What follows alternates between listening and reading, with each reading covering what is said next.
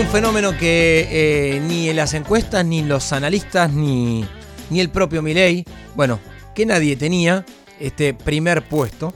Me quedé pensando en la semana, leyendo muchos análisis y planteando también algunas cuestiones de por qué, incluyendo a los, a los que somos periodistas de política, no, no vimos este, este resultado. Es cierto, hay un escenario de tercios, que eso todo el mundo lo planteaba, eso, eso es así, pero no con eh, los libertarios en el primer lugar.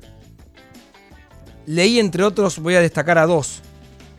Daniel Feierstein, en un momento de un artículo que escribió, dice, no se puede defender la salud y la educación pública sin transformarlas y otorgarles presupuesto y calidad cuando se gobierna.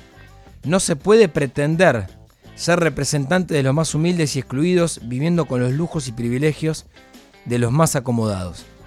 Esa frase de Daniel me hacía acordar cuando planteábamos la pregunta de qué era el Estado hoy. Y cómo el peronismo y el progresismo también en, menor medida terminó siendo un defensor del statu quo, pero un statu quo que es muy malo, que es cada vez peor con la simple. Eh, con el simple pensamiento de lo que viene puede ser peor aún. Lo cual, primero que es contrafáctico, aunque yo eh, abono la teoría de, que siempre lo que puede venir puede ser mucho peor. Pero sobre todo, deja fuera del análisis aún, en este caso fue un 30%, o menos, porque de este 30% de los libertarios seguramente eh, muchos son de clase media y clase media alta y clase alta inclusive, pero deja fuera del análisis a mucha gente en este país que te puede decir de qué derechos me hablas o por qué voy a defender al Estado o inclusive por qué habría de sostener esto con los que ya gobernaron si yo no tengo derechos. Si yo vivo en un barrio donde, digo, porque el fenómeno también nació desde esa clase popular que no tiene trabajo, o sea que changuea. Entonces está en una economía completamente informal. Al estar informal, no tiene hora social, no tiene vacaciones, no tiene aguinaldo, no tiene hora extra, no tiene feriados, no tiene, lo decía, vacaciones pagas. Inclusive muchos de los asalariados, y yo me incluyo en varios de mis trabajos, estoy en esa situación de estar en negro. Entonces cuando alguien te dice, mira que vienen por tus vacaciones, y acá sí me puedo incluir, aunque no lo haya votado, digo, ¿de qué me hablas? Si a mí no me pagan las vacaciones. O, ¿qué significa que me den obra social si a mí no me dan obra social? La pago yo. Ahora bien, esa clase popular inclusive no tiene hospital, o sea, tiene que solo depender del hospital. Después uno me pondrá el ejemplo que en el Hospital Fernández, bueno, genial. Ahora, la salita del barrio, vas con los móviles y hay 10 horas para sacar un turno. El transporte público es malo. La educación pública, primaria y secundaria, es muy mala. El estado de las calles, lo vimos esta semana con la inundación, es muy mala. Gran parte del país no tiene cloacas, no tiene agua potable. Entonces, ¿el Estado qué es? Termina siendo un, un ente donde, si bien tiene cuestiones positivas, porque lo que no quiero dejar es el mensaje de, entonces está bien, hay que destruir al Estado, digo, tenés que mejorarlo urgentemente. Dijo Pablo Alabarces, no hay mucho secreto, la experiencia de la precariedad y la pobreza, la certeza de que eso solo puede empeorar, produce en el mundo popular la necesidad de reclamar un cambio. Por supuesto, el mundo popular se equivoca, dice Alabarces, al elegir a Milei como la posibilidad de ese cambio. Pero también se equivocan políticos e intelectuales que creen a la vez que en realidad hace falta más de lo mismo, como dicen Massa y Kisilov, o que el programa nacional popular significa algún cambio para los jóvenes de la clase populares. Eso ya es tosudez y ceguera que está contribuyendo a arrojarnos en los brazos del monstruo.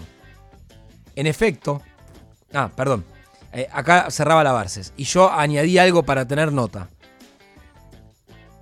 Si en las elecciones de octubre se replican los resultados de las primarias, entre Juntos por el Cambio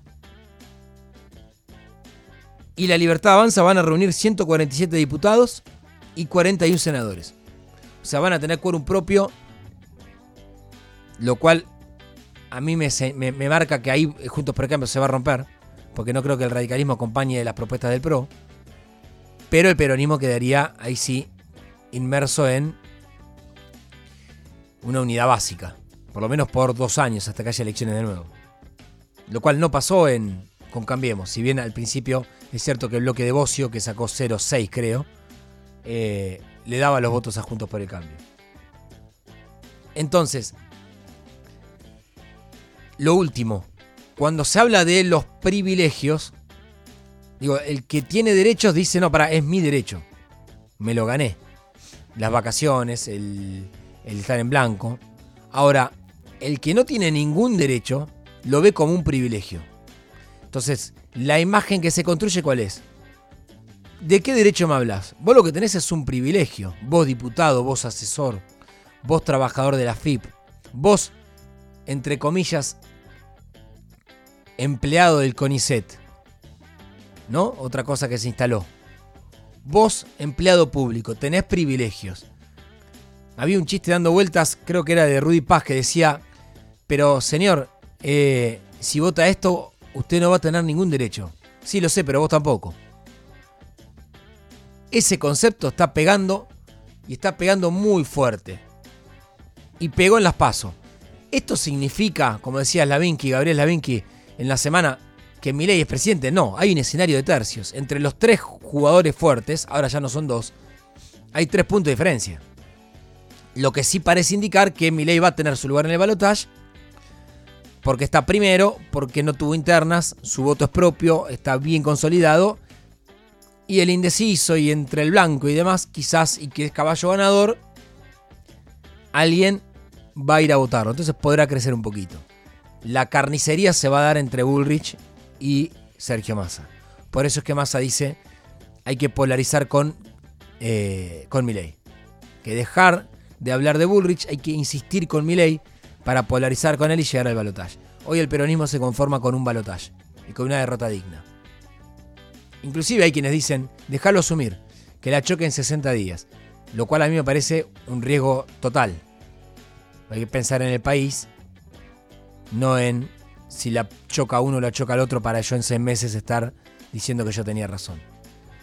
Así las cosas, campaña distinta, campaña nueva que arranca, a tal punto que Bullrich parece ser la larreta de Milei. Tuvo que quedó como una moderada. Así arranca la próxima campaña, el 22 de octubre, de octubre perdón, nuevas elecciones.